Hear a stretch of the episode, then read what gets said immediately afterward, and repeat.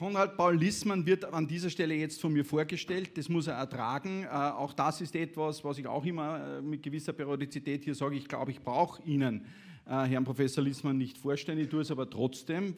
Und wie gesagt, es ist dann immer so am Ende der Vorstellung, nicke ich kurz. Und das ist dann der Zeitpunkt für Ihren tosenden Applaus für all das, was er bisher in seinem Leben zusammengebracht hat. Konrad Paul Lissmann ist ein gebürtiger Kärntner, der äh, nach Wien gegangen ist, um in Wien Germanistik, Geschichte und Philosophie zu studieren an der Universität Wien. Ähm, ich weiß jetzt nicht, wie viele Philosophiestudenten damals waren, aber es waren immer viele und ich glaube, es sind immer noch sehr viele. Äh, es gibt aber einen äh, Spruch von einem Freund zu mir, der sagt, wie der Lissmann die Philosophie in Österreich wieder en vogue gemacht hat, war das Hauptproblem, dass wir die Hörsäle an der Universität Wien nicht hatten, die die Studenten gefasst haben, die alle zu ihm kommen wollten. Und dazu muss man auch sagen, nicht nur solche, die es sozusagen nach der Matura zur Philosophie gezogen hat, sondern eines, wofür er wirklich bekannt ist, ist, dass viele Menschen im Laufe ihres Lebens beschließen, ich gehe zum Lissmann in einer Vorlesung äh, die schon im Berufsleben stehen, die eine Ausbildung schon abgeschlossen haben, die vielleicht sogar in einer Pension schon sind, einfach um zu hören, was er macht, was in letzter Konsequenz auch zu seinem Ordinariat, zu seiner Professur geführt hat, die ja eigentlich eine Professur für die Methoden der Vermittlung von Philosophie und Ethik ist. Das heißt, ich glaube, man kann sich einig sein, das ist jetzt nicht nur für das Institut für Philosophie in Wien, sondern allgemein, und ich sage jetzt mal im deutschsprachigen Raum, versteht es niemand so wie er, dieses Thema zu vermitteln, den Menschen zu erzählen, worum es da geht, wofür man das braucht. Über das werden wir heute auch diskutieren und plaudern. Äh, dafür hat er auch seine Professur schon seit vielen Jahren an der Universität in Wien. Er hat im Jahr 1996 diese Idee, etwas vermitteln zu wollen für ein Publikum, das interessiert ist, ein bisschen mehr interessiert ist vielleicht als das normale und Anführungszeichen Laienpublikum. Er feiert heuer 20-jähriges Jubiläum als wissenschaftlicher Leiter des Philosophikums Lech.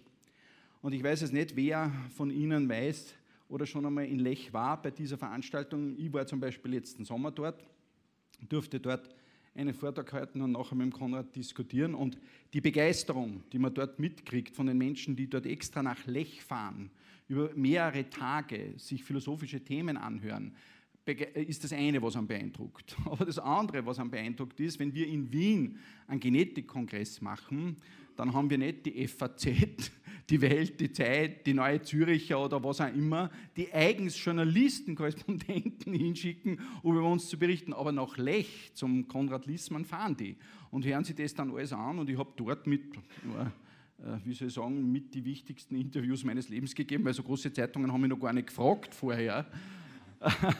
Weil die einfach dort sind. Das macht er jetzt seit 20 Jahren. Von Jahr 2008 bis 2012 war er Vizedekan der Fakultät für Philosophie und Bildungswissenschaften an der Uni Wien. Von 2011 bis 2015 war er Vizepräsident der Deutschen Gesellschaft für Ästhetik. Seit 2010 ist er Vizepräsident der Gesellschaft für Bildung und Wissen im Sitz in Frankfurt im Main. Er ist darüber hinaus auch Gründungsmitglied und Obmann der Internationalen Günther Anders Gesellschaft. Jetzt äh, lehnen Sie sich zurück. 1991 Förderpreis der Stadt Wien, 1996 österreichischer Staatspreis für Kulturpublizistik, 1998 Kulturpreis der Stadt Villach, 2003 Ehrenpreis der österreichischen Buchhandels für Toleranz im Denken und Handeln, 2006 österreichischer Wissenschaftler des Jahres, 2010 Sachbuchpreis Danubius, 2010 Vize 97 der Dagmar Václav Havel Foundation in Prag, 2014 Wissenschaftspreis der Stadt Wien, 2015 Deutscher Schulpreis und vor kurzem wahrscheinlich eine, den Paul Watzlawick Ehrenring für seine Arbeit. Ich nicke.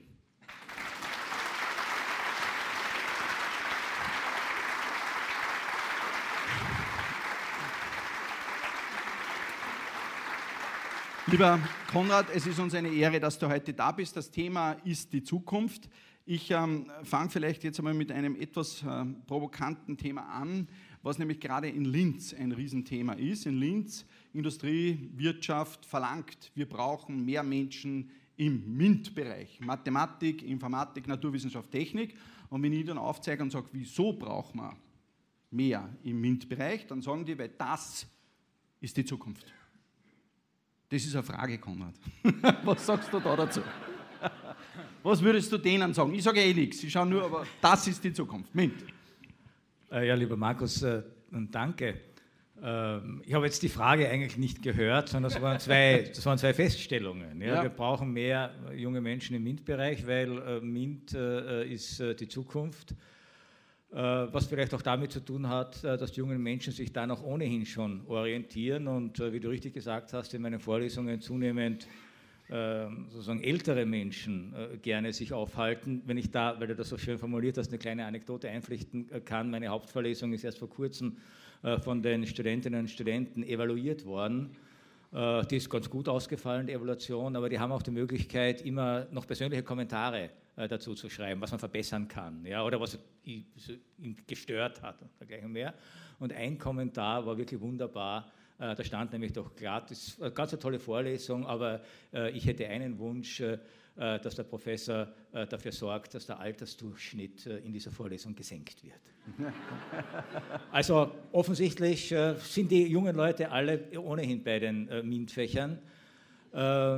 Trotzdem, ich weiß schon, worauf deine Frage abzielt, äh, könnte man äh, da ein bisschen äh, skeptisch sein. Ich sage jetzt nicht wirklich kritisch sein, weil im Grunde glaube ich auch, dass diese MINT-Fächer eine große Rolle spielen und auch in naher Zukunft spielen werden.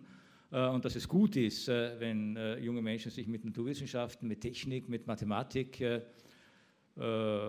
Chemie, Biologie beschäftigen.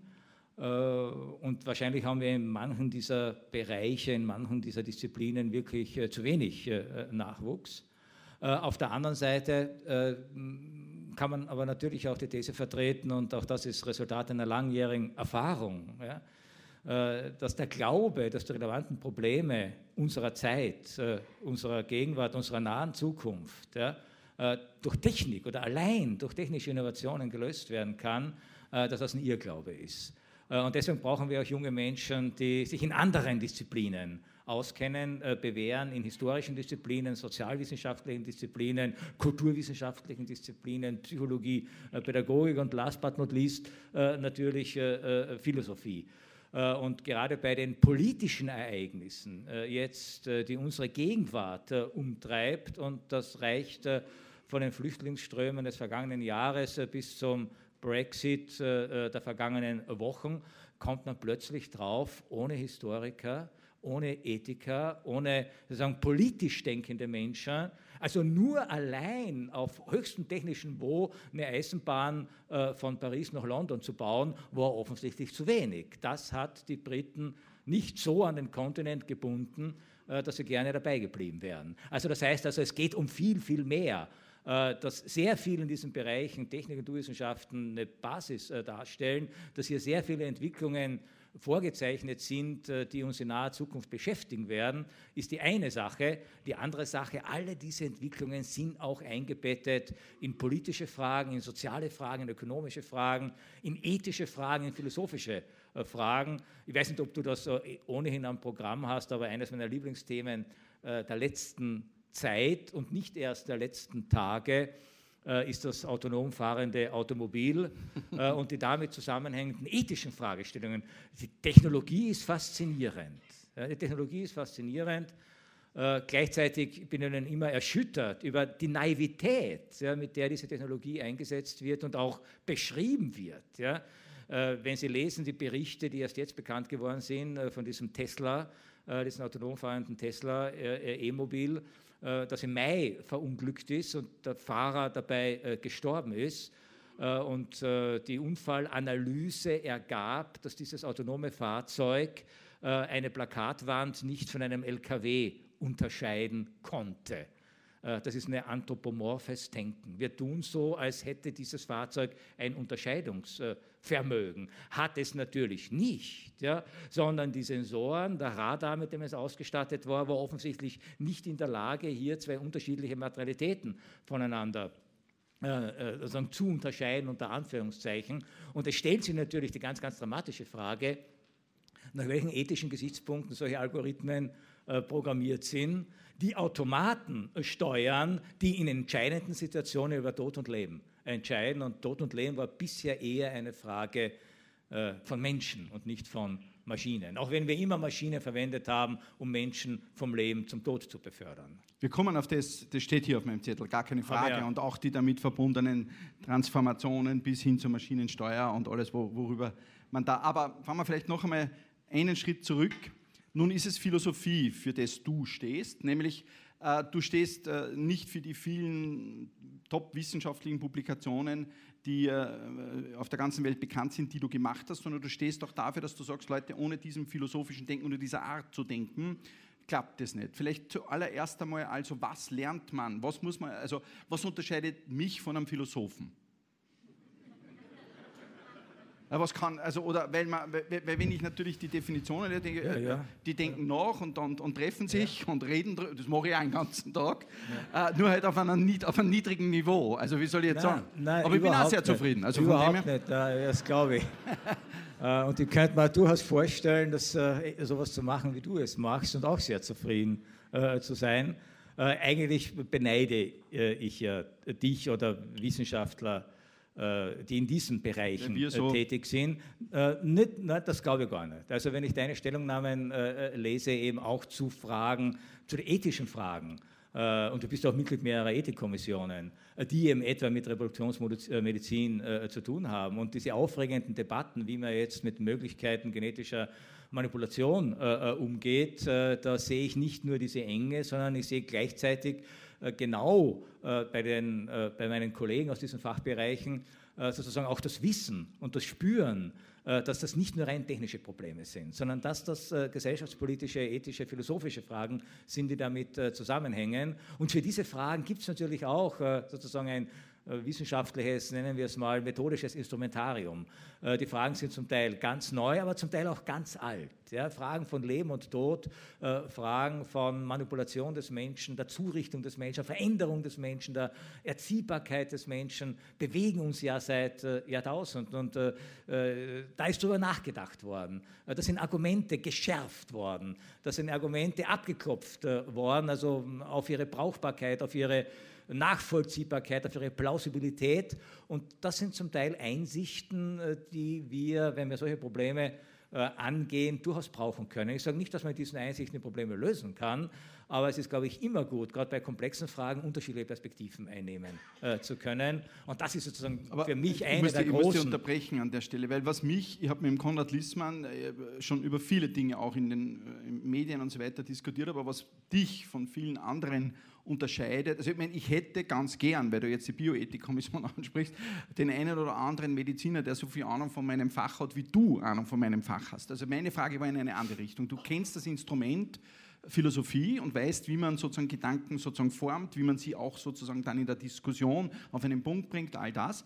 Aber du musst ja wahrscheinlich genauso, ich sage jetzt einmal blöd, über Tesla lesen wie über Genetik, wenn man sagt, äh, Herr Liesmann, kommen Sie doch einmal, ich kann mich erinnern, äh, einmal haben wir im, Kulturmontag über Altern diskutiert und du bist mir gegenüber gesessen und hast mir neueste Zitate von Publikationen aus der Naturwissenschaft um die Ohren gehauen, wo ich mir dachte, ich meine, auf das Weise immer gedacht, wir reden ein bisschen locker über, über Philosophie. Ja, also, ja, aber das war nicht so. Das heißt, in Wirklichkeit ist es ja so, das ist ein Handwerkzeug, verstehe ich das falsch? Ein Handwerkzeug fürs Denken, aber das, worüber man denkt, musst du dir ja erarbeiten. Oder muss ja. sich der Philosoph erarbeiten? Sehe ich das falsch? Ja, nein, es ist nicht falsch, aber das ist sozusagen die eine Seite. Okay. Es gibt ja auch in der Philosophie unterschiedlichste Richtungen und unterschiedlichste Konzepte äh, von Philosophie. Und ein dieses Konzept äh, besteht wirklich darin, äh, dass die Philosophie eine bestimmte Art und Weise des Nachdenkens, genau. des kritischen Reflektierens, aber natürlich von Wirklichkeit, von Wirklichkeitserfahrung, auch von den Ergebnissen der anderen Wissenschaften ist. Also die Philosophie äh, äh, kann man ja jetzt ganz pathetisch sagen, lange Zeit war das so eine hübsche Formulierung, ist ja wirklich die Mutter aller Wissenschaften, ja, weil alle Wissenschaften, auch die Naturwissenschaften, ja, sind bis zu einem gewissen Grad aus der Philosophie entstanden. ja, in der Antike sogar die Medizin war noch ganz eng mit der Philosophie verschwistert und die modernen Naturwissenschaften, also Newton hat noch Naturphilosophie und nicht Physik betrieben. Äh, sind, haben sich sozusagen dann erst äh, herausentwickelt. Das heißt, weil die Philosophie schon seit der Antike diesen Versuch unternommen hat, äh, Wirklichkeit zu erfassen, zu erforschen, Kausalitäten zu erforschen, durch Nachdenken, aber spätestens seit Aristoteles, ist auch schon wieder über 2000 Jahre her, auch durch empirische Beobachtung und auch durch Experimente äh, sozusagen gehört es meines Erachtens zu dieser Art des Philosophierens, des Philosophierens, dass man natürlich die Entwicklungen, soweit man dazu imstande ist, ja, auf den unterschiedlichsten Wissenschaftsfeldern und auch Technikfeldern äh, äh, zur Kenntnis nimmt. Aber auf der anderen Seite würde ich sagen, gibt es genuin philosophische Fragen, genau, ja, die jetzt mal relativ unabhängig davon sind, ob wir jetzt uns über Rauchzeichen auf größere Entfernung verständigen äh, oder via Smartphones. Ja, aber im Grunde ist das das Gleiche. Äh, auch wenn Sie jetzt vielleicht erstaunt schauen, aber worum geht es? Also das ist dieses, äh, dieses, dieses sokratische Fragen, worum geht es eigentlich? Was ist eigentlich äh, eine Kommunikation, die den engen Raum der Face-to-Face-Unterhaltung überschreitet? Ja? Das heißt, Kommunikation über Distanz mit jemandem zu kommunizieren, den ich nicht sehe. Das ist das Prinzip. Und ob ich mit dem jetzt kommuniziere über Rauchzeichen, Brieftauben oder ein Smartphone, ist völlig egal. Es geht nur darum, ich kann mit jemandem kommunizieren, den ich nicht sehe und das verschafft einige Probleme. Du meinst die Probleme, die die Menschen genau. mit den Rauchzeichen Richtig. gehabt haben, sind die, die heute... Das sind genau die gleichen Probleme, behaupte ich jetzt einmal. Ja? Gut, es sind nicht so viele Kinder auf Sofas gesessen und haben gegenseitig Rauchzeichen gemacht wie heute, einfach, aber aber ich bin bei dir. Ja? ja. Ich schließe ja das aber, Thema. Aber, aber also, das heißt also, diese, äh, diese prinzipielle Frage, was ist? Ja? Was ist Gerechtigkeit? Was ist Liebe? Was ja. ist Kommunikation? Was sind Grenzen? Äh, was ist was Schönheit? Was sind Grenzen? Ja? Genau. Das sind so prinzipielle Fragen. Alles Themen, die über die du schon geschrieben hast. Richtig, ja, unter anderem. Äh, über, die man, über, über die man wirklich sozusagen immer wieder nachdenken muss. Natürlich verschieben sich die Perspektiven weil Erfahrungen dazukommen, äh, negative und positive Erfahrungen dazukommen. Aber so die grundsätzlichen Fragen, ja, dieses grundsätzliche Nachdenken, ja. und eine Zeit lang glaubt man ja, wir, wir, wir haben es hinter uns. Ja. Stichwort Grenzen. Ja. Vor drei Jahren hat jeder noch geglaubt, Grenzen ist kein Thema. Ist einfach kein Thema. Ja. Äh, und jetzt denken alle plötzlich über Grenzen nach. Warum? Weil die Erfahrungen, die gemacht haben, die Entwicklungen, die wir gemacht haben, plötzlich wieder dieses uralte Thema des Unterscheidens jetzt in einem territorialen Sinn, politischen Sinn, ethischen Sinn wieder virulent gemacht hat. Und da kommt man drauf, na, es gab doch schon mal ein Nachdenken über dieses Phänomen, über diese Erfahrung. Na, schauen wir uns mal an, äh, was man da schon mal an Überlegungen dazu äh, gehabt hat. Diese Grenzenthema machen wir heute sowieso, weil es die Zukunft sicherlich maßgeblich beeinflussen wird. Ich schließe diesen ersten Block mit einer Frage ab. Jetzt würde der eine oder andere sagen, ja, aber okay, aber so viele Philosophen braucht man nicht. Es sind, so, es sind viele Studenten, die es studieren und viele von diesen jungen Menschen äh, kennen nicht so nachdenken wie der Lissmann und werden am Ende nicht diese Karriere machen. Ist das ein Punkt, was begegn, wie begegnest du diesen Menschen? Äh, und sagen dann... Äh, den, die, diesen Punkt, ja, bin ich ganz froh, dass du darauf zu sprechen kommst, äh, diesen Punkt kann ich einfach mit einer empirischen Feststellung begegnen. Äh, die zwei Seiten hat, wie sehr oft die Empirie ja nicht äh, äh, eindeutig gut oder böse ist, sondern kommt darauf, wie man betrachtet. wieder, das ist gar nicht anekdotisch, sondern das ist einfach so, die Universität Wien ist eine große Universität und wir haben eines der größten philosophischen Institute Europas.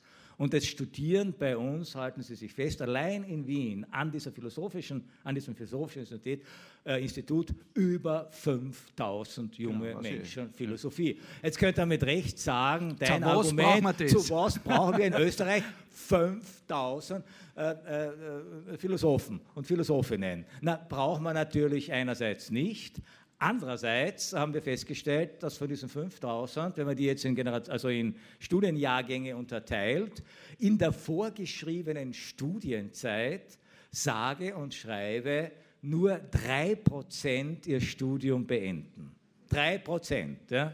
Aber ich habe äh, auch eine Interpretation. Pass auf, pass mal auf. Ja. So, und natürlich hat das bei unserem Rektorat, es sitzen ja auch Rektoren hier, hier ja. oder ehemalige Rektoren, die wissen, äh, hat das bei unserem Rektorat die Alarmglocken schrillen lassen, weil es ja ganz, ganz schlimm ist. Ja. Also es ist eines der erklärten Ziele auch der Bologna-Reform gewesen, Studierbarkeit der Studienpläne, Abschlüsse in Mindestzeiten, weil wenn die dort herumsitzen, das kostet Geld. Bei uns zwar nicht, aber bei euch wäre das eine Katastrophe. Ja. So, und jetzt haben wir natürlich Ursachenforschung betrieben. Ja, wie kann das sein? Und haben festgestellt, dass tatsächlich der Großteil, nämlich nahezu 80 Prozent von denen Philosophie als zweites Fach studieren. Die studieren alle was Ordentliches. Medizin, Medizin zum Beispiel oder Architektur oder eine Naturwissenschaft oder Ökonomie, haben aber das Gefühl, gerade nur diese aus. eine Wissenschaft ja. Ja, äh, gibt ihnen zu wenig. Sie wollen sozusagen das mehr.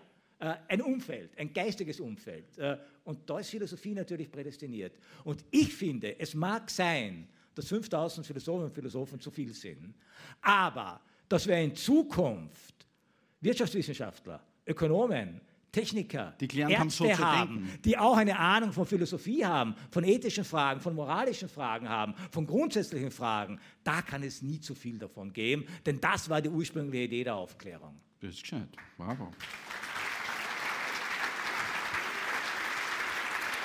Ja. Ich sag da nur, der Einzige, der nicht applaudiert hat, war der Banker. ja, sag nichts jetzt, sag nichts, um Gottes Willen, das ist unser Sponsor, Herr Thaler. ich stelle eine Frage, ich stelle eine nächste ein paar, Frage. ein paar Philosophen in den Banken im Jahre 2008 hätte nicht geschadet. da. Oh, jetzt hast du es. Da. Du darfst mich nachher hauen. Nachher darfst du mich prügeln, Andreas. Okay. Äh, vielleicht nur, weil du das Philosophikum Lech so dankenswerterweise ja. erwähnt hast, was ja wirklich mir wahnsinnig am über Herzen liegt. Das reden wir heute, nämlich ja. über das Thema. Aber eines meiner Erfolg, eine meiner erfolgreichsten Ausgaben des Philosophikum Lech war genau die des Jahres 2008 über Geld.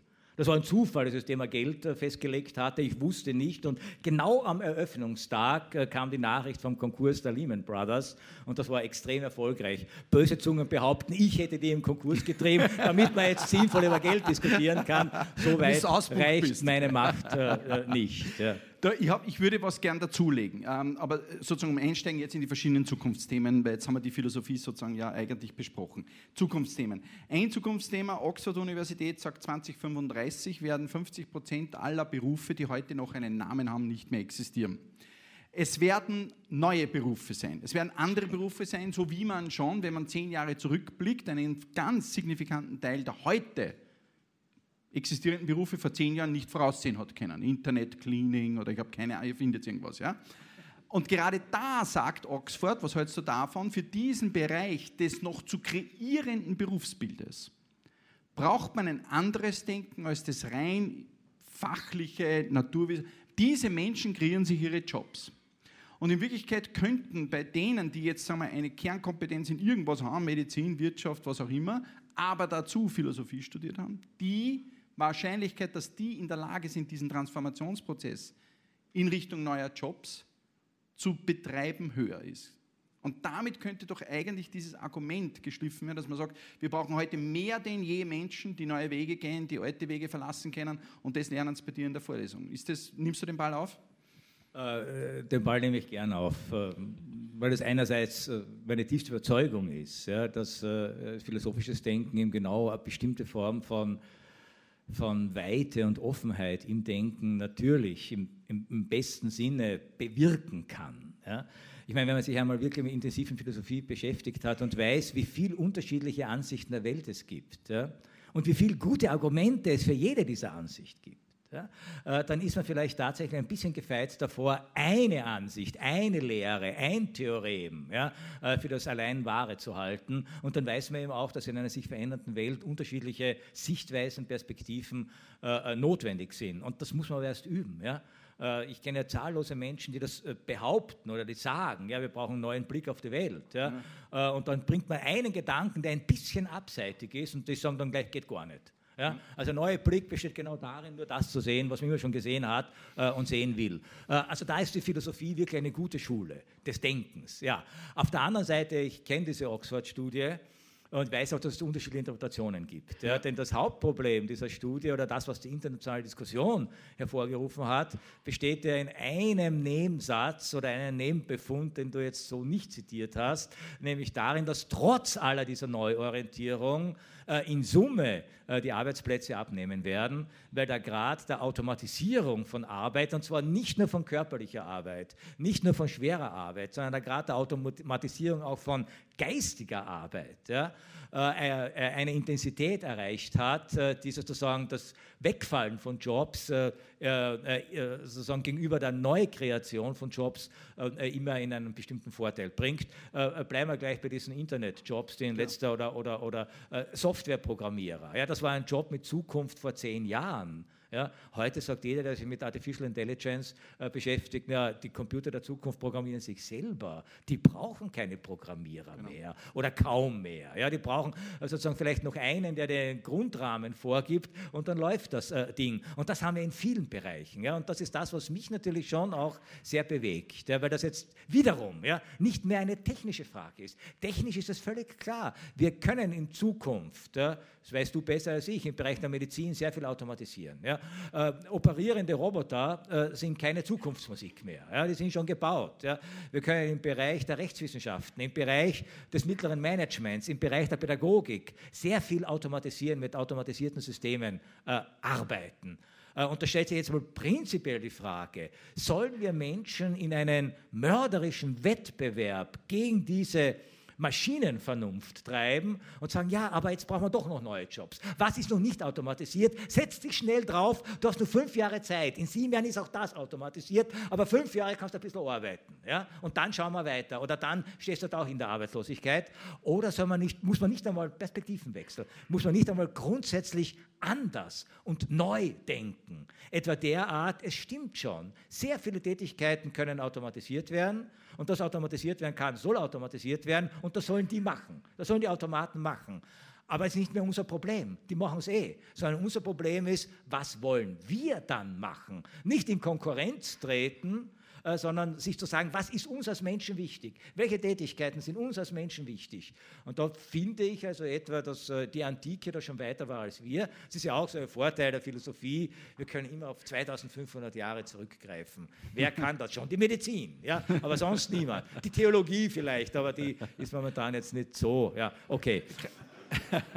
Über die reden wir noch. Über die reden wir, reden wir auch weil, weil genau. dein, dein Philosophikum über und, das geht. Und Aristoteles hat ja schon eine wunderbare Konzeption gehabt, dass das, dieses Eigentliche, was Menschen zu interessieren hat, ja nicht die Arbeit ist, ja, sondern das Leben, das tätige Leben, das praktische Leben. Hannah Arendt hat das im 20. Jahrhundert aufgegriffen, das Handeln. Das heißt, die Auseinandersetzung mit anderen Menschen, die müssen wir sozusagen äh, auf der einen Seite als unser zentrales Anliegen, auch das politische Handeln übrigens, ja, als unser zentrales Anliegen erkennen. Und auf der anderen Seite müssen wir also auch erkennen oder anerkennen, dass Dinge die Maschinen besser machen äh, können, sollen sie tun, ohne dass das immer bedeuten muss, dass ich es nicht mehr tun äh, kann oder nicht mehr tun sollte. Mein bestes Beispiel, weil mich das damals auch philosophisch äh, sehr bewegt hat, war, als zum ersten Mal der regierende Schachweltmeister von einem Computer, Deep Blue, ich glaube 1998 oder 1997 war das, äh, besiegt worden ist. Ja?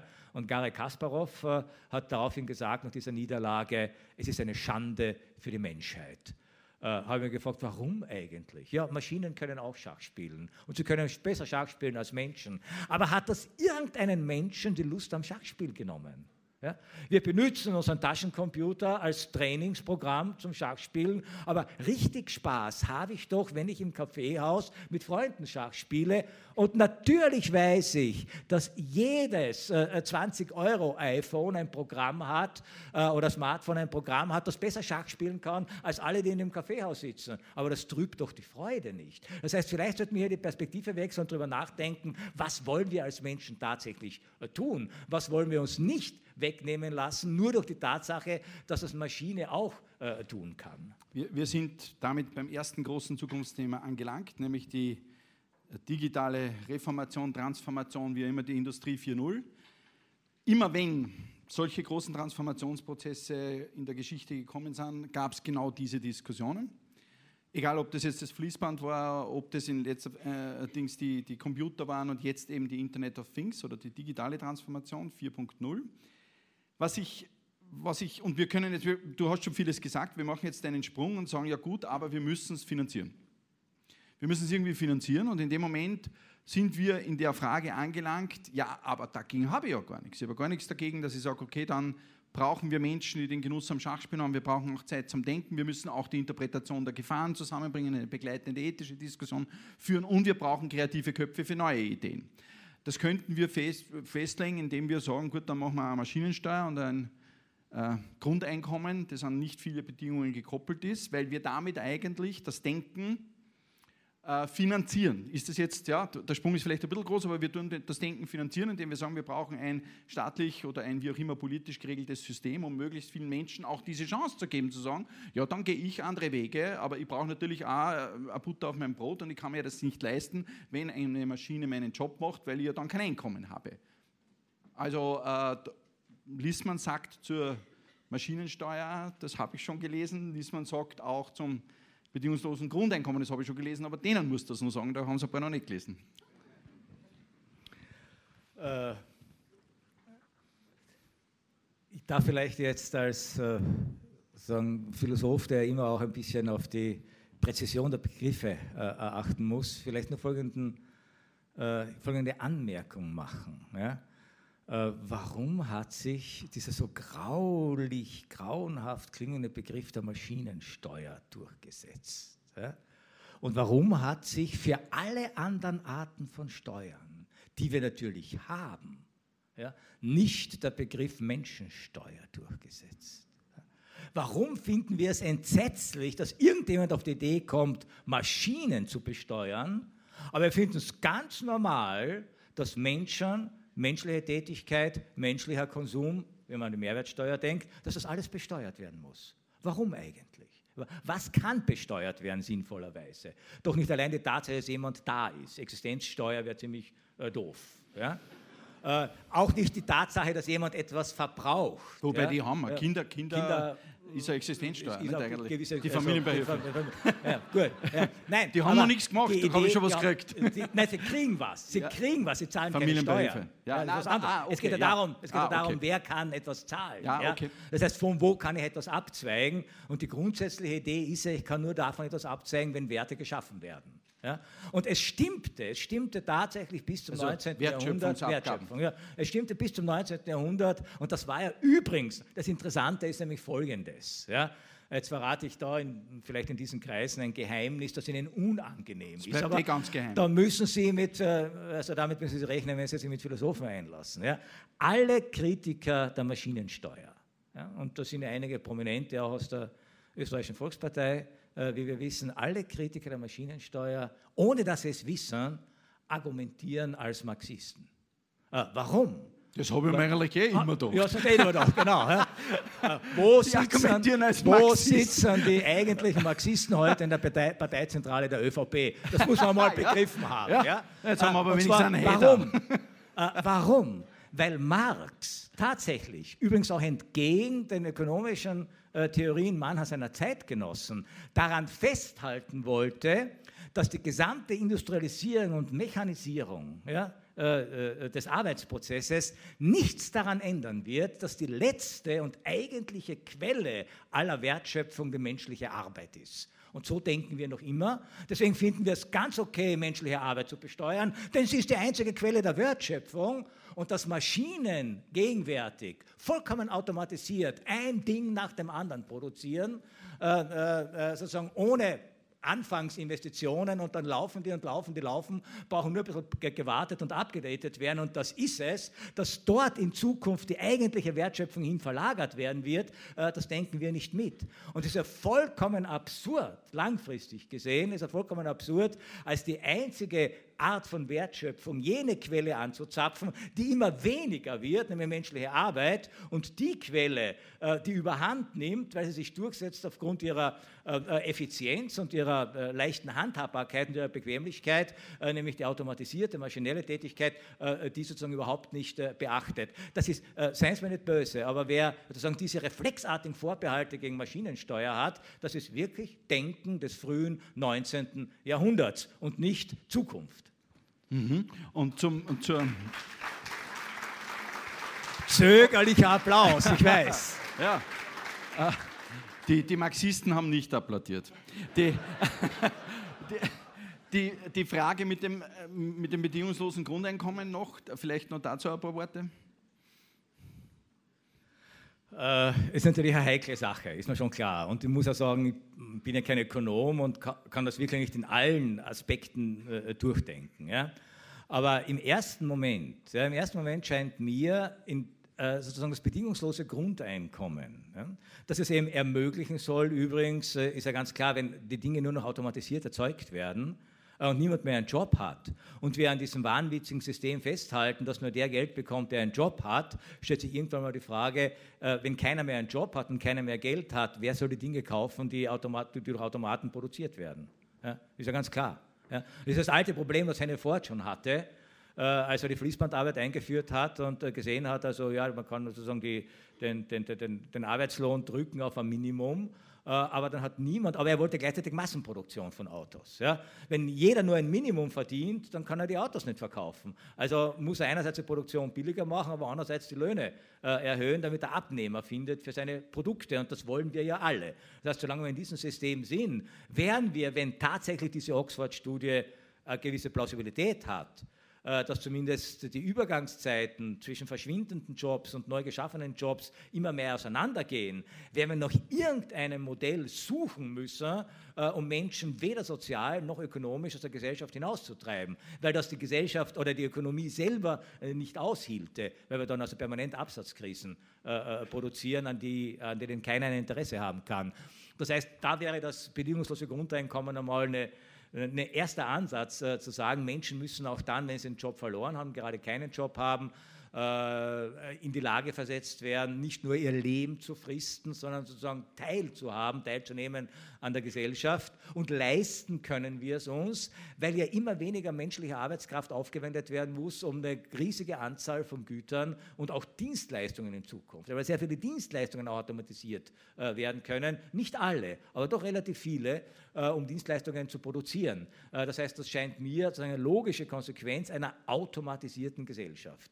Äh, was übrigens nicht bedeutet, äh, also ich halte dieses psychologisierende Argument, dass Menschen, die in den Genuss eines bedingungslosen Grundeinkommens kämen, überhaupt aufhören würden, sinnvoll tätig zu sein. Also aus Faulheit dann äh, äh, gar nichts mehr tun würden.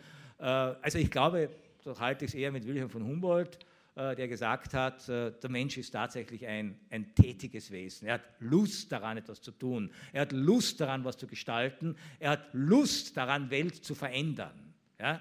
Äh, und ich denke, wenn ich jetzt ein bedingungsloses Grundeinkommen einführe und die Menschen in ihrer Existenz mal gesichert sind und sie im wesentlichen Teilen einfach auch Teile dieser Konsumgesellschaft sein können, warum soll ihnen die Lust daran, tätig zu sein, äh, äh, abgehen oder warum soll diese Lust verschwinden? Es gibt ja genügend Menschen auf dieser Erde, die de facto de facto tatsächlich so ein bedingungsloses Grundeinkommen genügen, äh, also genießen. Und ich meine jetzt nicht die, die eine Mindestsicherung beziehen, sondern ich meine zum Beispiel die Top-Manager, die bei einem Fünfjahresvertrag so viel verdienen, ich sage nur mal Winterkorn, dass er, seine Kinder, seine Enkel und seine Urenkel problemlos leben können, konsumieren können, kaufen können, ohne je auch nur einen Finger mehr rühren zu müssen. Interessanterweise sind die alle ganz stolz, dass sie wahnsinnig viel arbeiten, dass sie rund um die Uhr arbeiten. Das heißt, Grundeinkommen oder sogar ein hohes Einkommen, das jemanden für den Rest seines Lebens von der Notwendigkeit arbeiten zu müssen befreit, ja, also wer 60 Millionen Euro im Jahr verdient, also der braucht nur ein Jahr arbeiten und nie wieder. Äh, wie Sie wissen. Trotzdem, nein, die arbeiten. Das heißt, gerade die Psychologie unserer sogenannten Eliten, Führungskräfte, Manager, da zeigt äh, dass man mit einem Grundeinkommen, das einen von allen Lebenssorgen befreit, äh, dass das überhaupt nicht bedeutet, dass man zum Arbeiten aufhört. Im Gegenteil, da fängt man erst so richtig an und fängt vielleicht auch an, ein bisschen risikoreicher zu arbeiten, ein bisschen zu tricksen und auf geniale Ideen zu kommen, wie man Software so manipulieren kann, dass ein Auto erkennt, ob es auf der Straße fährt oder am Prüfstand steht. Ich meine, das ist ja genial aus einer bestimmten technizistischen Perspektive. Äh, äh, also gar Rede davon, dass ich die auf die faule Haut äh, zurücklegen.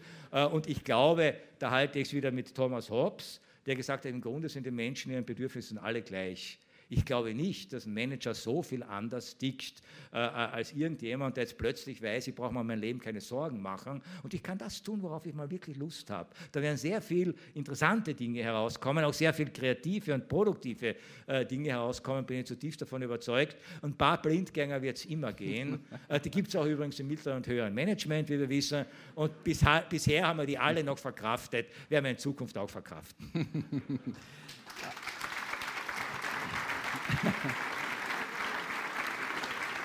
Die Zukunft die Zukunft ist überbewertet. Vielleicht ähm, mache ich gleich zum nächsten großen Thema jetzt äh, den Ball greife ich auf. Mindestsicherung ist angesprochen worden. Oberösterreich hat sich positioniert zu diesem Thema, aber auch mitgetrieben von einer Diskussion, die die Welt ja zurzeit in dem, äh, in dem Bann hat, und nämlich die Frage, wo darf wer, wann abhängig von da, wo er geboren ist, am Ende leben, wie frei kann der Mensch dort sein und kann ein Planet wie der unsere diese Freiheit, die jetzt die Grundidee ist, wenn man sagt, ja, du, wenn das Problem äh, Syrien oder so gelöst ist, das wirkliche Problem kommt dann, wenn Afrika darüber nachdenkt, zu sagen, eigentlich ist in Europa cooler als in Afrika.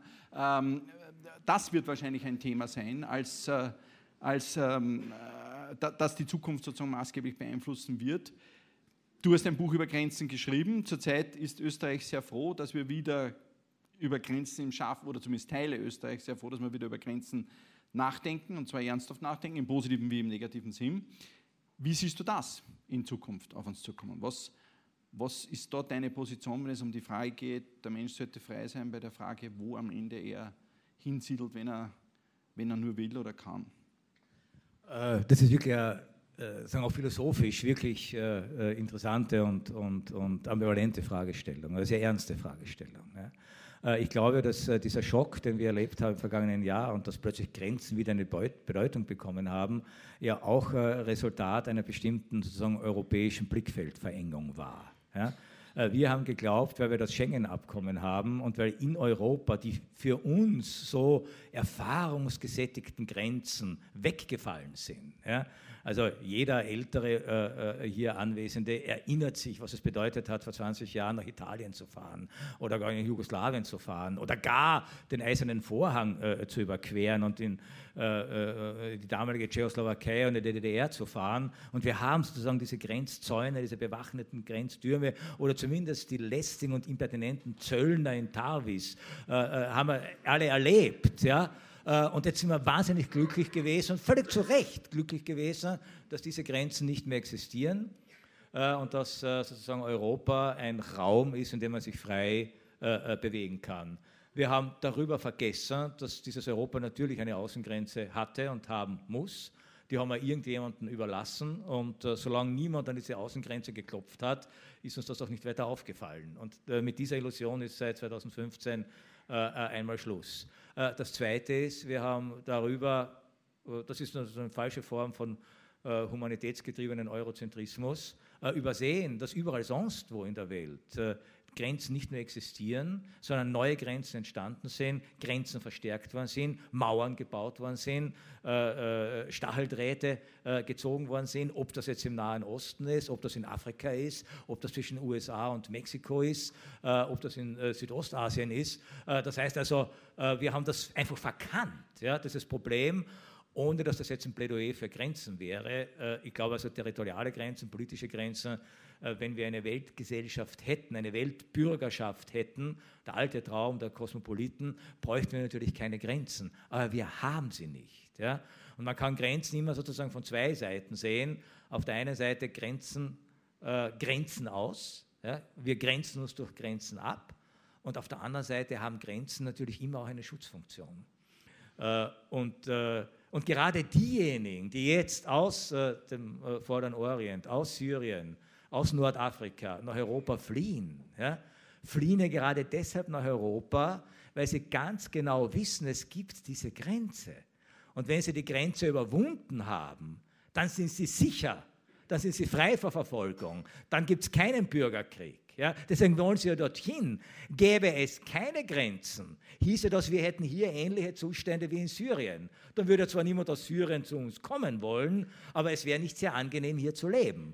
Äh, und das verdanken wir natürlich einer bestimmten, einem bestimmten Grenzregime und einfach der Tatsache, dass ich bestimmte Rechtsordnungen, es ist ja nicht so, dass wir zuerst die Grenzen haben und dann kommt alles andere, sondern in dem Moment, wo ich eine bestimmte Rechtsordnung habe, eine bestimmte Sozialordnung habe, äh, die sich irgendwo durchsetzt, ist die Gültigkeit dieser Rechtsordnung markiert gleichzeitig äh, eine Grenze, nämlich genau die Grenze, wo diese Rechtsordnung dann nicht mehr gilt.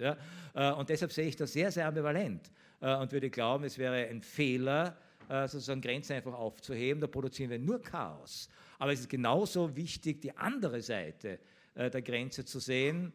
äh, die schon äh, der Philosoph Hegel im 19. Jahrhundert, als Deutschland vor diesem Problem äh, sozusagen der Vielfalt und Einheit stand, ja sehr klug festgestellt hat, indem er gesagt hat, eine Grenze ist prinzipiell dadurch definiert, dass sie überschreitbar ist. Ja? Also Grenzen, kann, Grenzen sind nicht sozusagen die totale Abschottung, das ist ein Unsinn. Ja?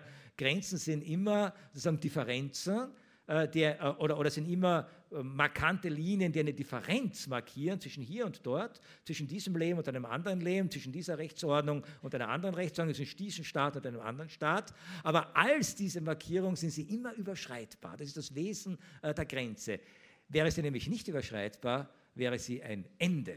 Und ein Ende ist ganz was anderes als eine Grenze. Das heißt, ich plädiere für diese Ambivalenz und für diese Dialektik der Grenze äh, und äh, sehr wohl also sagen, für ein Grenzregime, äh, das weiß, dass die Überschreitbarkeit einer Grenze etwa aus humanitären Gründen oder aus Gründen des Asylrechts sozusagen auch zu den vornehmsten Eigenschaften der Grenze gehört und nicht der Grenzenlosigkeit.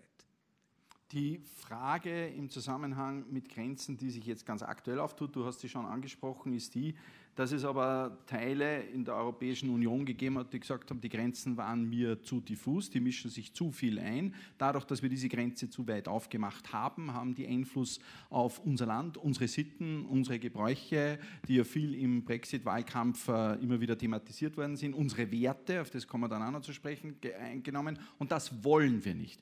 Und die Menschen haben plötzlich, ich sage jetzt nicht einen Nationalismus, aber eine, ein neues Konzept sozusagen, das ein ganz altes ist, wieder äh, sich gewünscht. Jetzt haben wir heute das Thema, die Zukunft ist überbewertet. Damals hat man sich bei der Gründung der Europäischen Union mit fester Überzeugung in die Richtung bewegt, zu sagen, das ist die bessere Zukunft. Und jetzt fragt man Menschen und die sagen, ich will wieder, überspitzt, die Vergangenheit. Hat das, hat das, ist es vielleicht in Zukunft überhaupt ein Trend, mit dem wir zu rechnen haben?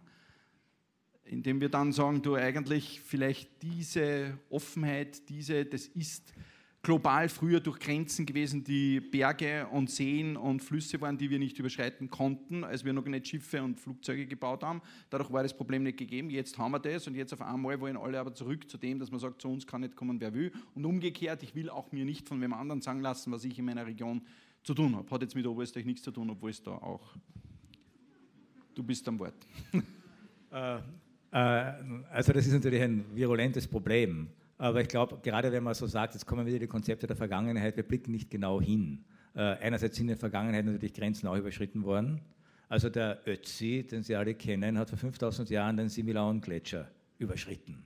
Das ist eine ziemlich harte Sache gewesen. Ja? Ohne moderne Technik, äh, ohne Gore-Tex-Jacken. Äh, ohne moderne Skiausrüstung und er ist trotzdem drüber gekommen. Es war ein Pass. Ja? Also er wollte woanders hin, in ein anderes Tal. Er wollte eine Grenze äh, überschreiten. Äh, die Menschen hätten sich nie über diesen Erdball ausgedehnt, wenn sie nicht immer diese Lust gehabt hätten, Grenzen zu überschreiten, äh, auch dann, wenn sehr viele Opfer gebracht werden mussten äh, und die ersten vielleicht nicht angekommen sind.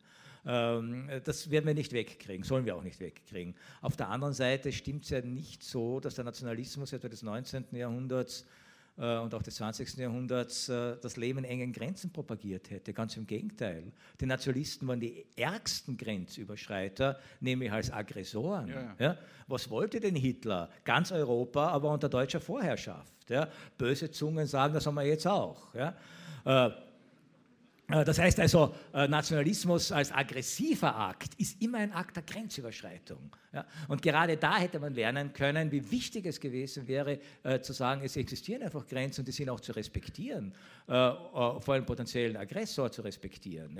Und das ist eben nicht respektiert worden. Es hat sich niemand sozusagen dafür eingesetzt, etwa die Grenzen der Tschechoslowakei oder auch die Grenzen Österreichs, oder die Grenzen Polens, äh, dass die respektiert werden. Erst sehr spät. Und dann kostete das einen Weltkrieg äh, mit 20 Millionen Toten. Das heißt also, Nationalismus hat nicht immer mit Verengung zu tun, sondern kann unglaublich aggressiv Grenz, eine Propaganda der Grenzüberschreitung betreiben. Das heißt, Grenzüberschreitung ist nicht gleich Grenzüberschreitung. Es ist ja ein Unterschied, ob eine feindliche Armee die Grenze überschreitet und sagt, wir wollen ein einheitliches Europa unter unserer Vorherrschaft oder den napoleonischen Traum noch einmal geträumt wird oder ob Asylsuchende eine Grenze überschreiten. Ja? Äh, das heißt, das muss man schon äh, differenzieren. Und ich denke, was die von dir angeschnittene Entwicklung betrifft. ich sehe das eher so als ein, ein Auf und Ab, wie mhm. so in der mhm. Ökonomie, diese Konjunkturen und Depressionen. Wir haben Phasen der Euphorie, der Öffnung, gerade in Europa, eine Zeit lang gehabt. Die haben wir früher unter anderen Vorzeichen auch schon gehabt, der, weil ich vorhin Karl Marx zitiert habe. Äh, ich äh, darf vielleicht auch daran erinnern, dass Karl Marx einer der Gründerväter der ersten internationalen Arbeiterassoziation war. Ja, keine Grenzen fürs Proletariat. Proletarier aller Länder vereinigt euch. Ja. Äh, akzeptiert nicht die nationalen Grenzen, die nur aufgebaut worden sind, äh, um äh, die Geschäfte der Bourgeoisie besser betreiben zu können. Ja. Überwindet diese Grenzen. Das heißt, diese Idee der Internationalisierung, des Internationalismus, der Absage an nationale Grenzen stammt selbst schon aus der Zeit, in der der Nationalismus geboren worden war. Also zeitgleich entstehen diese beiden Strömungen. Äh, und äh, je nachdem, wie die Weltgeschichte sich entwickelt hat, haben wir mal das eine, mal das andere sagen wir, ideologisch im Vordergrund. Und ich verstehe es bis zu einem gewissen Grad, dass Menschen in Zeiten großer Unsicherheit, so ganz im Thomas Hobbschen Sinne, einfach nur sehr rational fragen, in Unsicherheit will ich nicht leben. Und wer gibt mir Sicherheit?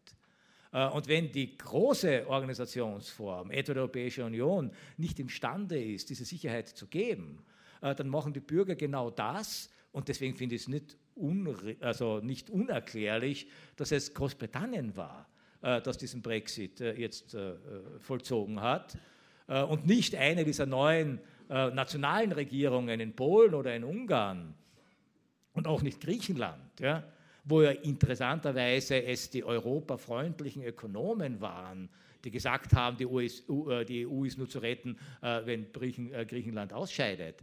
Da hat plötzlich keiner die Einheit in Gefahr gesehen. Ja, da waren alle dafür. Grexit. Das war das erste Mal, dass diese Wortkombination geboren wurde. Und Grexit war was Positives. Ja, nur die Griechen wollten nicht. Die wollten da bleiben. Ja. Und jetzt haben wir es halt da lassen. Ja.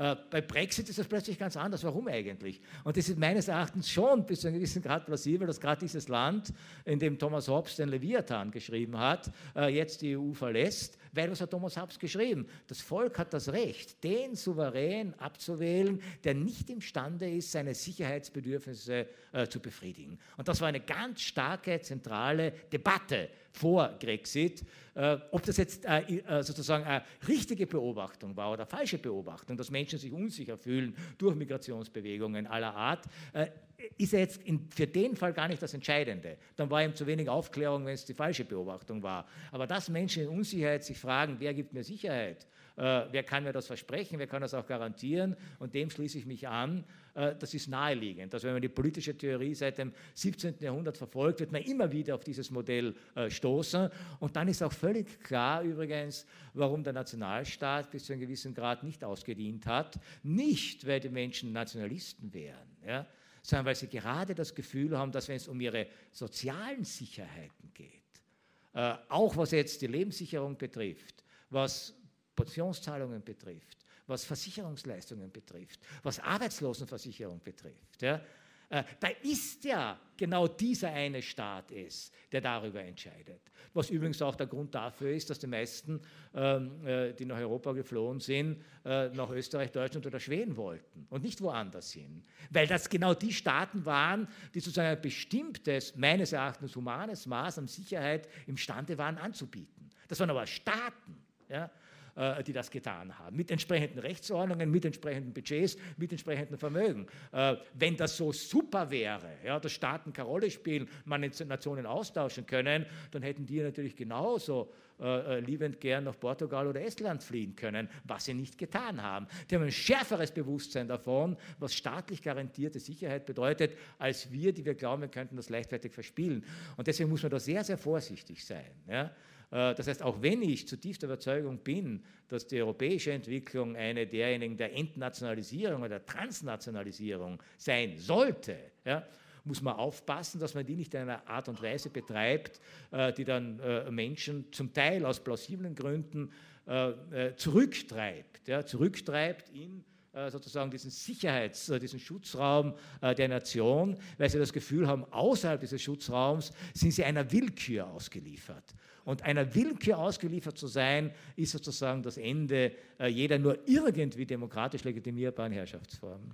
Konrad, die Academia Superia äh, Gesellschaft für Zukunftsforschung hat diesen Abend unter dem Titel Zukunft überbewertet, mit mehr oder weniger natürlich in Frage gestellt. Was mich bei dieser ganzen Diskussion um die EU zurzeit natürlich am meisten brennt, ist, dass ich als wissenschaftlicher Leiter der Academia Superia, der sich mit Zukunft beschäftigt, lieber den jungen Menschen in England zwei Stimmen gegeben hätte und den älteren Menschen, mit Verlaub, und da bin ich heute halt jetzt einmal einfach frech, ist ja niemand in dem Alter hier im Raum, äh, nur eine. Weil es kann ja nicht so sein, dass die Frage, wollen wir Vollmitglied in dieser Art und Weise oder man sei so in dem Sinn nie mit ihren Vorteilen aber bleiben oder nicht, letztendlich eine Generation entscheidet, die das nur mehr noch teilweise miterlebt und die Generation, die sozusagen voll, nämlich mit allem, was wir bisher diskutiert haben, nämlich Berufswelt, Transformation, digitale neue Arbeitswelt, auch die Frage des, der, der, der Migration und all diesen Themen erleben wird, äh, die wäre ja innerhalb der EU geblieben, wenn man die Ergebnisse anschaut. Ah, du bist äh, eh schon, ich ja, brauche eine Frage, ja, ich glaube, die Frage muss, ist klar. Äh, ich, ja. ich, muss ich, äh, ich musste da in zwei Punkten, was ich ja ungern tue, aber ich muss in zwei Punkten korrigieren. Äh, das eine ist, wenn das ernst gemeint wäre, es wäre, das, äh, es wäre die demokratiepolitische Katastrophe, Klar. Stimmen zu gewichten. Klar, ja? das machen wir nicht. Jede Form von Zensuswahlrecht, egal ob jetzt an Vermögen, Intelligenz, Einkommen oder Alter gebunden, ist der Tod der Demokratie. Logisch. Ja? Dieses alte äh, demokratische Prinzip, One Man, One Vote. Ja, ungeachtet der Herkunft, ungeachtet des Bildungsstandes, das ist das Prinzip der Demokratie. Und wer daran rüttelt, rüttelt an der Demokratie selber. Da machen wir gleich eine Oligarchie. Das war Scherz. Das war eine, Scherz. Naja, Scherze. äh, es war jetzt nicht so Scherz. Ja. Äh, äh, es gibt auch, ja, okay, aber nur um das mal klarzustellen. Ja. Deswegen hätte ich nie äh, sozusagen den unter 30-Jährigen zwei Stimmen gegeben und den über 60-Jährigen nur eine oder gar keine. Ja, also da muss man sich entweder zur Demokratie bekennen oder gar nicht zur Demokratie Gut. bekennen. Das ist eine. Äh, das zweite ist, mich hat ganz was anderes verblüfft. Ja, das wird nie dazu gesagt. Mir hat nicht verblüfft, äh, dass die Alten für den Brexit mehrheitlich gestimmt haben und die Jungen dagegen. Mich hat verblüfft, dass die Wahlbeteiligung bei den unter 35-Jährigen bei knapp 30 Prozent lag. Das heißt, 70 Prozent der Jungen hat die Frage Brexit oder nicht Brexit einfach nicht interessiert. Das ist doch das viel interessantere Phänomen. Denn was bedeutet das? Ja? Ich kann mir das nur so erklären, dass die an Europa nicht interessiert sind. Und zwar warum?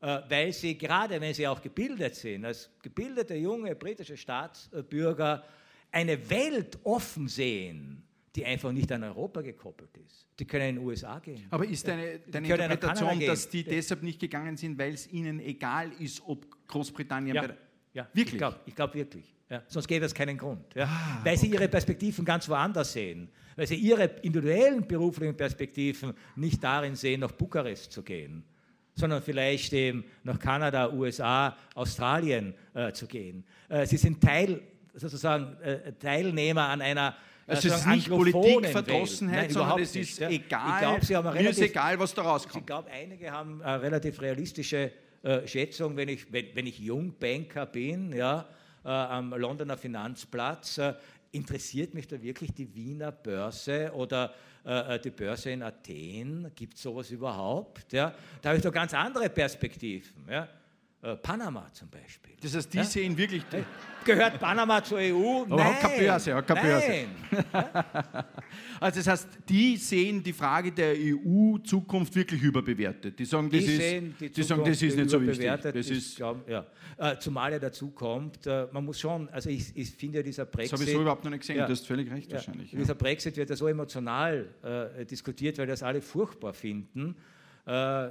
Ich finde es auch furchtbar aber ich bemühe mich zu verstehen, worum es geht. Ja? ja. Äh, und da kommt ja noch etwas dazu.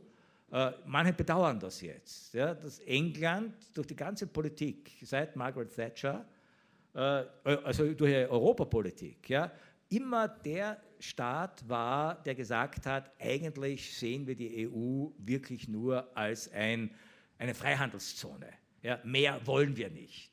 Ja, während die kontinentalen europäischen führenden äh, Politiker aus Deutschland, aus Frankreich, ja, äh, tatsächlich dieses Konzept der zunehmenden Verdichtung, der zunehmenden Integration Europas gesehen haben, also wirklich das auf eine politische Einheit hin äh, steuern wollten. Und das wollten die Engländer nicht. Das wollten sie nie. Ja. ja. Und es könnte auch sein, dass die Stimmung eben mittlerweile so war, dass man gesehen hat, dass diese Form äh, der Vertiefung der europäischen Einheit eine Gestalt annimmt, äh, die mit dem britischen Souveränitätsdenken, das er ganz andere historische Wurzeln hat als die der kontinentaleuropäischen Staaten oder Gesellschaften, darf man nicht vergessen, für viele offensichtlich nur schwer kompatibel war. Äh, das heißt, man kann jetzt auch den Brexit äh, für die europäische Perspektive anders sehen. Man könnte auch sagen, äh, dass jetzt der Weg frei wäre, wirklich Dinge durchzusetzen, was die europäische Integration betrifft. Politische Einheit, ja, Transaktionssteuer, die Transaktionssteuer, die so wichtig gewesen wäre, um eine ganze Reihe von sozialen Problemen, auch im Zusammenhang mit Flüchtlingen zu lösen, ist immer nur gescheitert am Widerspruch Englands. Ja, das könnte man jetzt durchsetzen, sofort. Und damit signalisieren, wir ergreifen eine positive Chance, die sich für Europa äh, dabei ergibt. Und da kann ich nur meinen Freund Robert Menasse zitieren, äh, der mal gesagt hat, und nach zehn Jahren, wenn Europa jetzt das Richtige macht, ja, nach zehn Jahren wird äh, England den Wiedereintrittsantrag erstellen und zwar ohne die Sonderrechte und Sonderklauseln, die sie bis jetzt gehabt haben. Wenn Europa imstande ist, hier wirklich zu zeigen, dass es eine Perspektive hat. Das Schlimmste, was jetzt passieren würde, äh, wäre Europa äh, äh sozusagen torkelt weiter und so England. vor sich hin und England erlebt in den nächsten fünf Jahren einen Wirtschaftsaufschwung der Sonderklasse. Also dann möchte ich sehen, wie jetzt die Beweiner des Brexit dann reagieren würden. Mhm. Winston Churchill hat schon gesagt, er ist für ein vereintes Europa ohne England. Ich habe wir haben, wir haben zwei Themen angerissen, ganz leicht. Beide Themen sind ganz wichtig. Ich will aber mit der Bildung abschließen. Daher mache ich jetzt zuerst das Thema, äh, das natürlich mit dieser ganzen Frage der Grenzen unglaublich verbunden ist. Es ist ein Wertethema. Du hast beim nächsten Philosophikum die Frage in den Raum gestellt, Religion. Wird man das brauchen? Braucht man es mehr? Braucht man es weniger? Äh, das werdet ihr dort diskutieren über Gott und die Welt. Ähm, bitte, ja? Also die, die Frage ist gleich einmal so, wenn man jetzt über die Zukunft äh, nachdenkt, ist Religion in der Zukunft oder aus heutiger Sicht ein überbewerteter Aspekt oder wird das immer wichtiger? Und noch einmal in Erinnerung, dass eines der Hauptprobleme, das auch gerade in Österreich, denken wir an die letzten Wahlkämpfe, die in Österreich gekämpft worden sind, genau in Richtung gegangen ist. Hier geht es um Werte. Äh, Grenzen und wir haben unglaubliche Schwierigkeiten mit diesem Akzeptieren dieser großen Unterschiede jetzt äh, äh, zwischen den verschiedenen Weltreligionen und den damit verbundenen Ansichten und Stellungen besonderer Situationen. Wie siehst du das? wenn man die Zukunft anschaut, überbewertet die Religion für die Zukunft oder wichtig? Äh, also nur eine kleine Anmerkung zu dem Thema des Philosophikums. Das heißt ja nicht über Religion und die Welt, sondern über Gott und, über die, Gott Welt. Und die Welt. Ja, ja. Ich mache halt irgendwie in alter Tradition ein bisschen einen Unterschied zwischen Gott und den Religionen. Ja. Könnte ja sein, dass Gott sich in den Religionen, die wir hier haben und den sozusagen Organisationsformen der Religionen äh, vom islamischen Staat äh, äh, bis zur katholischen Kirche nicht so wirklich wiedererkennt. Ja? Äh, aber vielleicht hat er auch seine Lieblinge und wir wissen nicht, welche es sind. Ja, das interessiert mich. Also, äh, nein, über Gott und die Welt ist natürlich genau diese Bipolarität, unter denen äh, sozusagen äh, das Denken zumindest in Europa seit langem steht. Ja, dieser Bereich des Transzendenten, der Transzendenz und der Immanenz. Ja, fällt das auseinander, gehört das zusammen? Wie durchdringen sich diese beiden äh, Formen. Gibt es noch sozusagen das Heilige als Bereich des Göttlichen, das Unantastbare äh, und den profanen Raum? Oder haben wir alles profanisiert? Oder versuchen wir jetzt wieder äh, das Profane zu theologisieren? Ja? Das sind schon spannende Fragen und ich muss ehrlich gestehen, man, deswegen sage ich, die Zukunft ist überbewertet, weil man sie dann tatsächlich nicht voraussehen kann. Ich habe tatsächlich mit einigen großen Religionskritikern des 19. Jahrhunderts und des 18. Jahrhunderts, mit Voltaire, äh, mit Ludwig Feuerbach, mit Friedrich Nietzsche, Karl Marx, Sigmund Freud geglaubt, das Thema Religion ist erledigt. Für aufgeklärte Menschen in einem wissenschaftlich-technischen Zeitalter ist das bestenfalls Erinnerung oder Folklore. Und eine Zeit lang war es ja auch so. Ja. Was bei uns eine Religion war, vor allem im urbanen Bereich, war wirklich nur noch Weihnachtsfolklore und Osterfolklore. Äh, Pfingsten, ich äh, weiß nicht, ob Sie das wissen, wenn man Umfrage macht und junge Menschen, was feiert man zu Pfingsten, äh, nicht einmal mehr drei Prozent wissen es. Nicht einmal die, die in Religionsunterricht gehen, weil dort lernen sie ja Werte und nicht, was Pfingsten bedeutet. In Oberösterreich gibt es ein Pfingstkolloquium, dort weiß man noch, was das bedeutet. Deshalb sage ich das. das heißt also, und ich war wirklich davon überzeugt, das ist kein Thema mehr. Und jetzt erleben wir wirklich die Wiederkehr dieses Themas. Völlig überraschend, auch für mich völlig überraschend. Äh, zum Teil natürlich äh, durch diese Migrationsströme. Äh, werden wir mit einer Religion wie den Islam konfrontiert, der so überhaupt nicht mehr unseren Vorstellungen einer modernen Religion entspricht. Und natürlich stellt sich jetzt die Frage, wie man hier mit diesen unterschiedlichen Konzepten, gerade mit einer Religion, die ja so sehr darauf Wert legt, dass es eine Einheit gibt zwischen Religion, Politik und sozialem Leben, und der ganze europäische Prozess war ja gerade diese Einheit zu bestreiten und aufzulösen. Also dass ich eher das äh, Problem sehe, nicht, wie gehen die Religionen miteinander um. Ja, Im Ernstfall verstehen die sich immer sehr gut. Ja?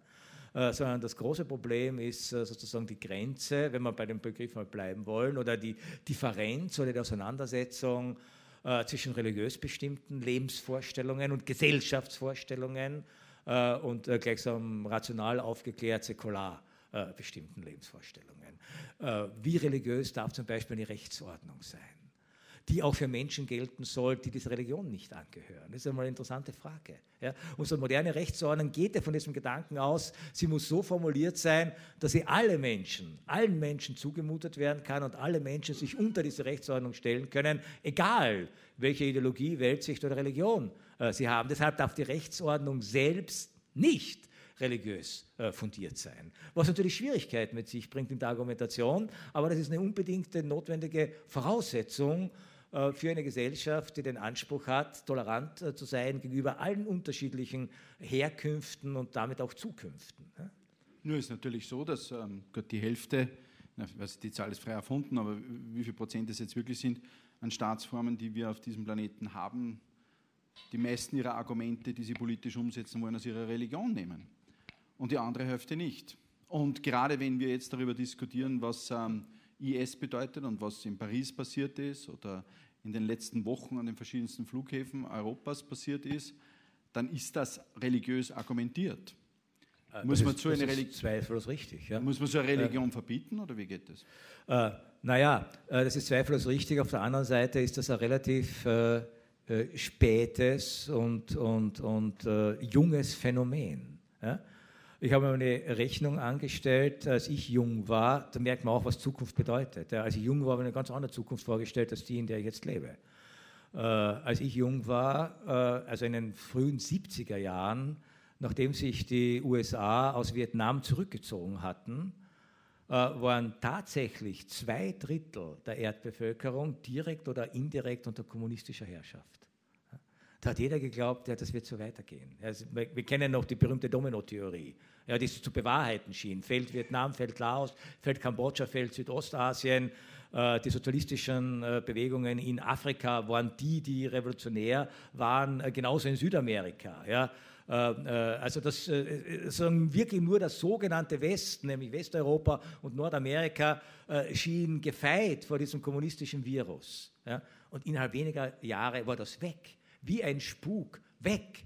Und an dessen Stelle trat plötzlich sozusagen der islamisch inspirierte, die islamisch inspirierte Politik und damit auch der islamisch inspirierte äh, Terrorismus. Wir sind ja alle aufgewachsen mit Terrorphänomenen. Ja? Wir haben die Roten Brigaden erlebt in Italien. Äh, wir haben die Rote Armee-Fraktion erlebt äh, in Deutschland. Deutschland. Terror bis, äh, bis äh, zur iranischen Revolution von äh, Khomeini war Terror links, war säkular, war politisch. marxistisch, kommunistisch inspiriert. Und jetzt ist er ja? religiös. Und jetzt ist er religiös. Ja?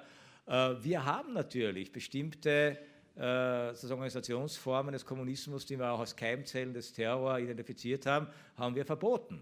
Ja, würde man ähnlich konsequent vorgehen, müsste man natürlich über das Verbot bestimmter äh, radikal-islamischer Organisationen anfangen, endlich nachzudenken, was nicht die Religion als Religion träfe, Genauso wenig wie ich mir nur, weil es die Aktivitäten der Roten Armee-Fraktion gegeben hat, es nicht nehmen lasse, Marx zum Beispiel nicht nur zu lesen, sondern auch hier in dieser illusten Runde äh, zu zitieren, ohne äh, in irgendeiner Art und Weise mit diesem linken Terror in Beziehung gebracht werden zu wollen. Ja? Und ich denke, das muss man auch einer Religion äh, äh, äh zugestehen. Aber dass sozusagen jetzt politischer Terror äh, seit etwa 30 Jahren religiös und hauptsächlich ja, islamisch äh, inspiriert zu sein scheint.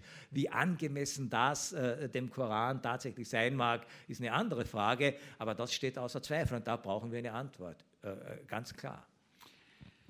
Die Antwort, die man zurzeit immer wieder hört, in Österreich ein Riesenthema, aber das schon seit vielen Jahren, weltweit jetzt auch gerade mit der gesamten Flüchtlingsdiskussion, ist das Thema, dass man sagt, oh, man muss die Zukunft nicht gar so ernst nehmen, wenn man in der Gegenwart sich darum kümmert, dass die Bildung der Menschen hoch genug ist, dass sie sich ihre Zukunft, ihrer Zukunft gewappnet sind, ihre Zukunft auch beeinflussen können, mit ihrer Zukunft auch was anfangen können. Junge Menschen, die sozusagen in eine Zukunft gehen mit einer hohen Bildung oder mit einer Bildung allgemein, haben ganz andere Chancen als ungebildete Menschen wo wir sozusagen bei dem Thema wären, das sozusagen immer als Regenschirmthema, immer, weil es heißt, immer, du, wenn die Bildung, wenn das läuft, dann ist das Migrationsthema halb so wild, dann ist da die digitale äh, die, äh, Revolution 4.0 halb so wild, hauptsächlich die Menschen sind gebildet, auch die politischen Probleme, auch der Extremismus, auch der Terrorismus sind alles Fragen, die man, der man mit Bildung begegnen kann.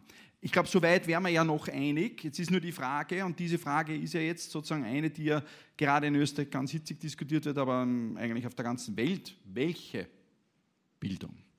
Und wenn mir jetzt einer sagt, wie du, du pass auf, das ist ja alles unglaublich schwierig, wir, haben noch nicht wirklich die Lösung, wie werden wir das mit den Religionen machen? Wir haben noch nicht wirklich die Lösung Nationalstand versus ganz freie Grenzen oder noch freiere Grenzen. Wir haben noch nicht wirklich die Lösung, äh, werden wir jetzt besteuern, was Maschinen machen oder nicht? Und wenn dann, was machen die Menschen, die sozusagen das Geld bekommen in einem bedingungslosen Grundeinkommen, die denken nach, die machen was anderes. Aber all das ohne Bildung oder und welch, so, wenn wir aber das alles nicht voraussehen, dann habe ich immer wieder gesagt und auch extra ein Buch darüber geschrieben, die Bildung, die wir in Österreich machen, so funktioniert das nicht. Ich, ich, ich habe da meine Ängste und diese Ängste habe ich geäußert. Du hast äh, durchaus die Position vertreten, ganz so, wie der das sieht, ist es nämlich nicht, weil er aber sieht einiges dabei.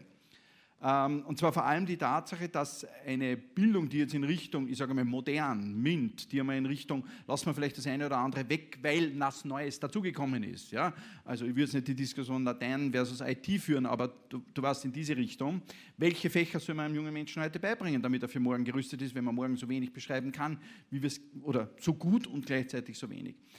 Wie ist deine Position, nämlich auch jetzt einerseits Inhalt, aber andererseits auch, warum geht da nichts weiter? Oder bist du ein bisschen auf der Welt, dass du sagst, na, so viel sollte eh nicht weitergehen, weil wenn zu viel weitergeht, und ich habe einiges von Nisman gelesen, das in die Richtung geht, das kann auch ordentlich schief gehen und dann ist es noch übler, als es heute ist. Kannst du bitte eine Frage draus ja. machen? Ich habe so viel Geld. Ja, ja, nein, ja, ich kann gern. Nein, ich kann auch. Ich kann das auch als einen Beitrag von dir werten, den ich jetzt ein bisschen auseinandernehmen. Ja, ne? genau. Das, ja. das ist mir sehr recht. Das, ist mir sehr recht. recht. Äh, das erste ist, also ich, ich habe äh, sehr lange auch diese Position vertreten, äh, nämlich die Position, dass Bildung wirklich der Schlüssel ist für die Bewältigung der Zukunft und dass gebildete junge Menschen gegen bestimmte Gefahren vielleicht nicht gefeit sind, aber, aber, aber besser darauf reagieren können. Mittlerweile bin ich mir nicht so sicher. Bin ich nicht mehr so sicher. Erstens, ich halte Bildung nach wie vor für das wahnsinnig wichtig und was wahnsinnig Schönes übrigens. Ja, es gibt doch nichts Schöneres als Wissen zu erwerben, äh, denken zu lernen, äh, sich mit der Welt auseinanderzusetzen, sich mit Kulturen, mit Kunst, mit Wissenschaft auseinanderzusetzen. Ich denke, das ist das Schönste, was es gibt. Ja. Friedrich Schiller hat mal gesagt, ich komme immer auf diese Klassiker. Ja. Friedrich Schiller hat mir gesagt, also der Mensch hat wirklich zwei Dinge, die ihn als Menschen auszeichnen, weil er sie aus Freiheit tun kann, nämlich Kunst und Wissenschaft. Und was ist Bildungsanderes, Bildung anderes, als genau sich diese Freiheiten zu nehmen und diese zwei großen Errungenschaften äh, äh des modernen Menschen äh, sozusagen äh, für sich äh, zu entdecken, Kunst und Wissenschaft. Jetzt wirklich im, im, großen, äh, im großen Stil. auf der anderen Seite glaube ich aber nicht mehr, dass damit alle Probleme lösbar sind. und zwar aus mehreren Gründen. Grund Nummer eins, es sind viel zu viele Probleme durch gebildete Menschen geschaffen worden. Es ist ja nicht so, dass die Ungebildeten uns die großen Probleme machen. Machen wir uns doch nichts vor. Ja? Äh, also äh, die Kerle, ich meine, auch wenn eine Bank diese Veranstaltung sponsert, als Philosoph kann ich mir Nahenfreiheit äh, erlauben. Jetzt genügt also, dann einmal. Aber die Kerle, äh, die uns die Finanzkrise von 2008 eingebrockt haben, die haben ja alle an den Weltelite-Ökonomie-Instituten studiert. Die waren ja in diesem Sinne nicht nur qualifiziert, sondern auch hochgebildet. Ja? Wir alle wissen, dass natürlich, weil wir vorhin von Islam gesprochen haben, bedeutende geistige Anführer und auch praktische Anführer, etwa Khomeini, die haben in Paris studiert. Ja? Äh, die waren hochgebildet. Das waren ja keine, sozusagen, die kamen ja nicht aus der Wüste, sondern die kamen aus der, wie Walter Benjamin es gesagt hat, der Hauptstadt des 19. Jahrhunderts. Ja, die haben die Ideen äh, der europäischen Philosophie. War, war, waren auch Philosophen dabei, die sie dabei, haben, nicht ordentliche. Ja, ja. Äh, klar. Bevor du jetzt ganz loslegst. Äh, das heißt also, ich glaube nicht, äh, dass äh, sozusagen Bildung an sich, das heißt also auch das Wissen um die Methoden des Denkens, um die Methoden der Wissenschaft, äh, äh, dass die an sich schon jemanden vor, vor irgendetwas schützt. Ja? Ich meine, man muss jetzt nicht dieses äh, dramatische Beispiel der Nationalsozialisten äh, nehmen, wo sozusagen in der Führungsriege äh, fast nur Absolventen exzellenter Gymnasien und Universitäten auch äh, unter anderem zu finden waren. Deswegen bin ich hier einfach vorsichtig. Ja? Das heißt, es kommt schon darauf an, in welchem Kontext Bildung und dann kommt es vor allem darauf an, welche Bildung. Ja? Äh, und da glaube ich, und da glaube ich, äh, haben wir ein bisschen einen Dissens, äh, dass ich denke, also Bildung, die ich nur als Ausbildung und Qualifikation ja. verstehe, ist immer zu wenig. Äh, warum? Qualifizieren, dass ich jemanden qualifiziere für eine Tätigkeit, sagt überhaupt nicht, wofür diese Tätigkeit eingesetzt werden kann. Ein exzellent ausgebildeter Mediziner kann auch ein wunderbarer Folterer werden. Der Beste sogar, weil er genau weiß, wo die Schmerzpunkte liegen, äh, die er angreifen muss. Das heißt, wenn äh, diese, diese Qualifikation nicht einhergeht mit einer Form von Menschenbildung, mit einer wirklichen Humanität, ja, mit einer wirklichen Erziehung zum Humanismus, dann ist alle Qualifikation im Ernstfall genauso ein Gefährdungspotenzial. Ja? Auch Schulung von technischer Intelligenz allein äh, besagt gar nichts. Ja? Äh, die, die, die, besten Physiker des 20. Jahrhunderts äh, haben uns die Atombombe äh, mit, und die atomare Aufrüstung mit allen negativen Konsequenzen bis heute äh, äh, eingebracht. das heißt also, da wäre ich sehr, sehr vorsichtig. Auf der anderen Seite war, war es sozusagen schon auch ein Gedanke von Humboldt, dass Bildung ja nicht darin besteht, dass jeder jetzt ein Wissenschaftler wird, sondern dass jeder, egal was er tut, und sei es die einfachste Tätigkeit, eine Idee von Humanität mitbekommen haben sollen, die es ihm erlaubt, diese Tätigkeit in einem größeren menschlichen Gesamtzusammenhang äh, zu sehen und äh, zu verorten. Äh, deswegen denke ich, dass neben jeder Form von natürlich wissenschaftlicher Ausbildung, die wir brauchen, weil ich glaube, da bin ich alter Aufklärer. Ja?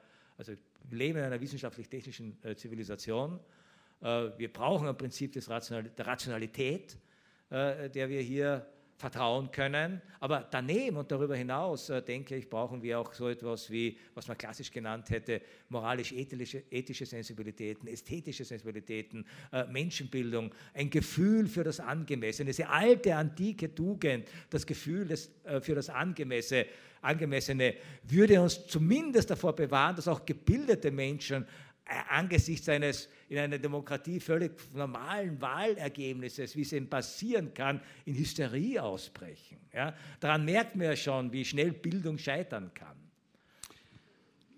Lieber Konrad, am Ende dieser Diskussion stellt die Academia Superior den Gästen immer die Frage, was glaubst du, werden aus deiner Sicht die drei, vier Themen sein, die uns vielleicht entweder überraschen werden, wo, mit denen wir nicht zurecht in der Zukunft, wo du sagst, also damit rechnet ihr noch gar nicht, aber das wird euch sozusagen überholen, oder wo du sagst, nein, eigentlich wissen wir schon lange, aber wir tun zu wenig, um diesen Fragen wirklich auf den Grund zu gehen und sie zu lösen, im Sinne von, naja, so ganz überbewertet darf die Zukunft auch nicht sein, ein bisschen darf man sich damit beschäftigen drei, zwei, vier, es ist ganz egal, vielleicht fällt da was ein, wo du sagst, Leute, denkt über das nach, nehmt das mit von diesem heutigen Tag. Das sind Themen, auf die ihr euch einstellen müsst. Welche, die wir vielleicht schon besprochen haben oder welche, wo du sagst, die haben, haben wir noch gar nicht angegangen? Äh, es gäbe natürlich einige Themen. Einige haben wir besprochen, also Digitalisierung, Automatisierung, äh, Wandlung der Arbeitswelt äh, ist sicher ganz ein zentrales Thema. Äh, Im Grunde bin ich ein bisschen Nietzscheaner in der Hinsicht, ich glaube an die ewige Wiederkehr desgleichen. Das heißt, ja, also ich halte nichts von dieser Gedanke, dass alles, was in Zukunft, was in Zukunft auf uns zukommen wird, ähm, äh, neu ist.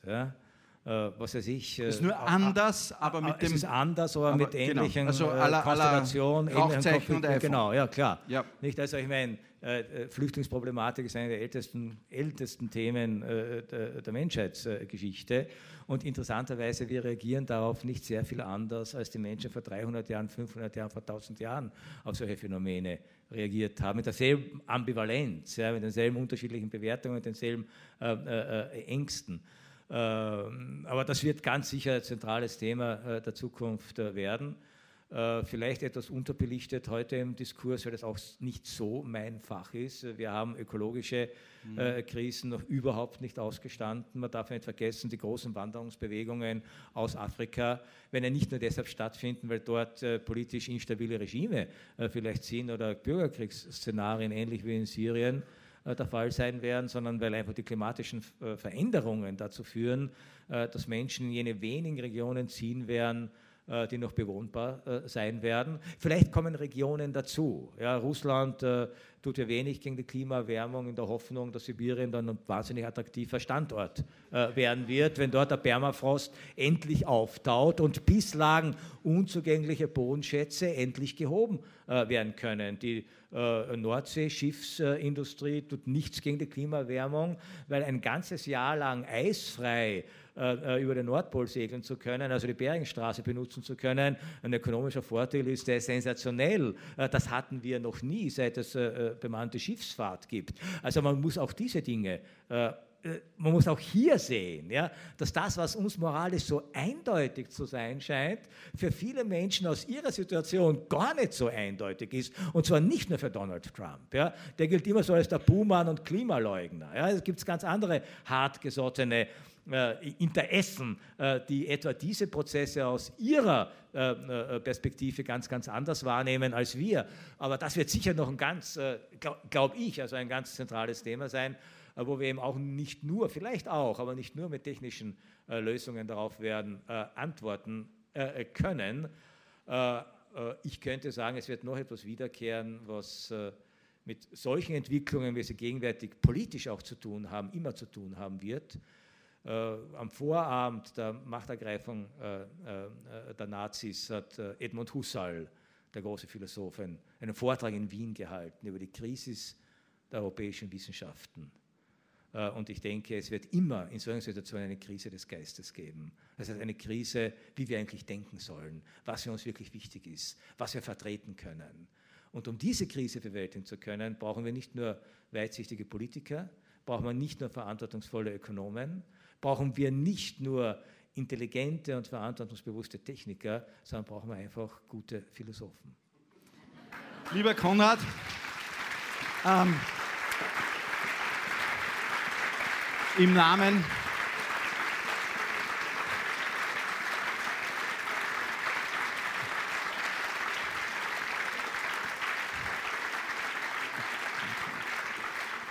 Lieber Konrad, im Namen aller heute Anwesenden, viele von denen, nicht alle, aber 90 Prozent kenne ich, äh, und die anderen, ähm, die sind auch Männer, Männer, äh, bedanken wir uns ganz herzlich und sind stolz und erfreut, dass du heute bei uns warst. Wir sind aber nicht nur stolz und erfreut, dass du heute bei uns warst, sondern wir sind auch stolz und erfreut, dass du weiter mit der Energie Österreich zurufst, worüber wir nachdenken sollen. Und hoffentlich wirst du viel gefragt in Zukunft auch, weil wir brauchen solche kritischen Geister wie dich. Nämlich nicht nur so kritische Geister wie dich, die so klug sind und so gebildet sind, sondern die das auch so erzählen können, wie du das heute gemacht hast und wie du das dankenderweise in den Medien, in den Zeitungen, im Print und wie auch immer in diesem Land machst. Viel Energie dafür und ganz, ganz herzlichen Dank, dass du diesem Land so zur Verfügung stellst. Einmal vorweg. Das ist jetzt dein Applaus.